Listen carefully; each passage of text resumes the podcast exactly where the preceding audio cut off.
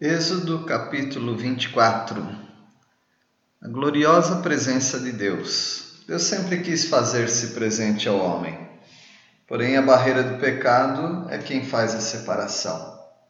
No entanto, Deus escolhe Moisés e os líderes da nação para testemunharem da misericórdia de Deus. As autoridades religiosas e políticas ah, naquele momento chegariam mais perto de Deus do que o povo, mas apenas Moisés é que tinha a autoridade como mediador para se apresentar a Deus.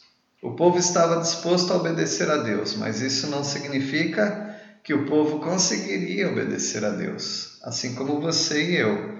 Nós queremos obedecer a Deus, mas isso não significa que nós conseguimos obedecê-lo. Todas as doze tribos de Israel estavam representadas em doze colunas. Os jovens tiveram participação na adoração a Deus e eles eram responsáveis por sacrifícios de comunhão. A, a base dos mandamentos era sempre os mandamentos de Deus e não mandamentos de homens, nem mesmo mandamentos de Moisés. Assim, nós temos que pensar também: as pessoas não devem colocar regras sobre nós, nós devemos obedecer a Deus. Evidentemente, estamos numa sociedade e precisamos uh, prestar contas a essa sociedade. Porém, não vamos fazer aquilo que Deus não está mandando que façamos. A base era o sangue. A presença de Deus é gloriosa e ela é linda como safira como diz o texto. Deus não destruiu o povo. Ainda que viram a, a presença dele, Deus foi misericordioso. Por causa do mediador Jesus, não há o perigo de sermos exterminados pelo Deus Santo. A lei de Deus, os Dez Mandamentos, foi escrita pelo próprio Deus. É verdade que Moisés escreveu outros mandamentos, os quais Deus expandiu. O próprio Deus expandiu esses mandamentos a partir dos Dez Mandamentos.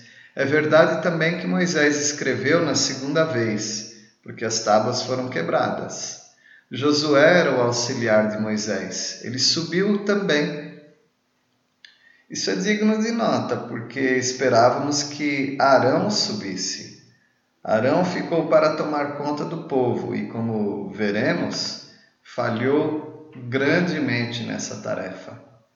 A, a nuvem que vemos nesse capítulo 24 representava a presença e a glória de Deus. A presença de Deus pode ser gloriosa para o crente, mas é apavorante para o pecador. O povo via a glória de Deus como um fogo consumidor. Um dia víamos Deus como ameaça, hoje vemos o nosso Deus como aquele que é a nossa segurança Somente Moisés se encontrou com Deus no meio da nuvem e daquela glória. A presença gloriosa de Deus no capítulo 24 nos ensina muito também. A presença gloriosa de Deus deve ser experimentada pela liderança.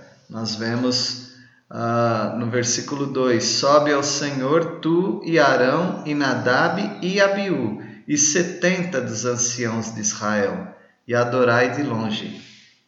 Portanto, a presença gloriosa de Deus precisa ser experimentada pela liderança da sua igreja, pela liderança de onde você trabalha na obra de Deus. A presença gloriosa de Deus deve provocar um compromisso de obediência. O, o povo dizia, o povo respondia: tudo o que falou o Senhor faremos. A presença gloriosa de Deus deve levar o pecador à adoração. Moisés erigiu um altar ao pé do monte e doze colunas, segundo as doze tribos de Israel. A presença gloriosa de Deus deve motivar jovens e não apenas os velhos. É, no versículo 5, enviou alguns jovens dos filhos de Israel, os quais ofereceram ao Senhor holocaustos e sacrifícios pacíficos de novilhos. Na sua igreja pode ter velhos, crianças, jovens. Evidentemente, uma igreja completa é uma igreja que tem toda a faixa etária. Mas não é apenas os velhos que têm que trabalhar na sua igreja, os jovens precisam também trabalhar.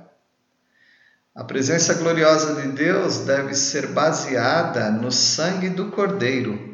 É o que lemos nos versículos 6 e nos versículos 8 também.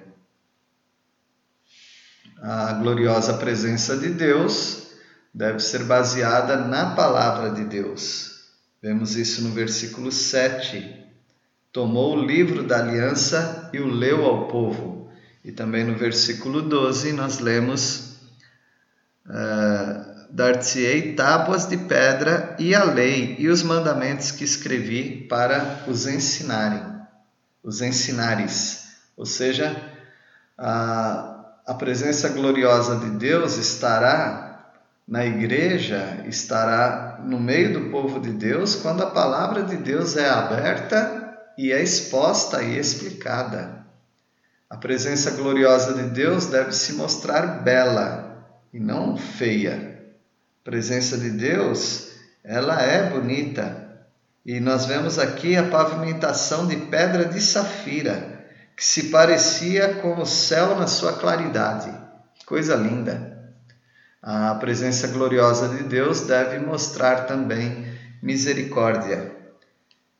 Versículo 11: Ele não estendeu a mão sobre os escolhidos dos filhos de Israel, porém eles viram a Deus e comeram e beberam. Deus foi misericordioso.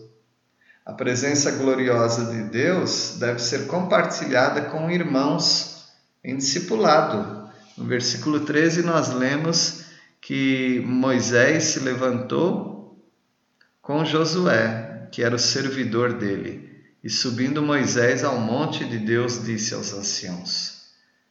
Moisés estava ajudando Josué a ser o seu sucessor. A presença gloriosa de Deus deve ser acompanhada de responsabilidade de cuidado. No versículo 14, nós lemos: Esperai-nos aqui até que voltemos a vós outros. Então, ah, precisa ter essa, essa responsabilidade de esperar os líderes. E ele até disse no final do versículo 14: Quem tiver alguma questão se chegará a eles, ou seja, a Arão e a Ur, responsabilidade.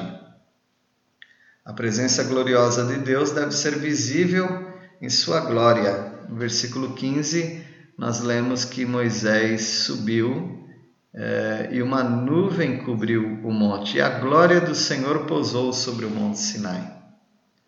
Onde há a presença de Deus, certamente há a glória dele. E a presença gloriosa de Deus deve provocar temor e reverência. No versículo 17, nós vemos o aspecto da glória do Senhor. Era um fogo consumidor aos, aos olhos dos filhos de Israel. E a presença gloriosa de Deus deve ser ao mesmo tempo particular. Notem no versículo 8, é, que cada um estaria ali na pessoa do mediador.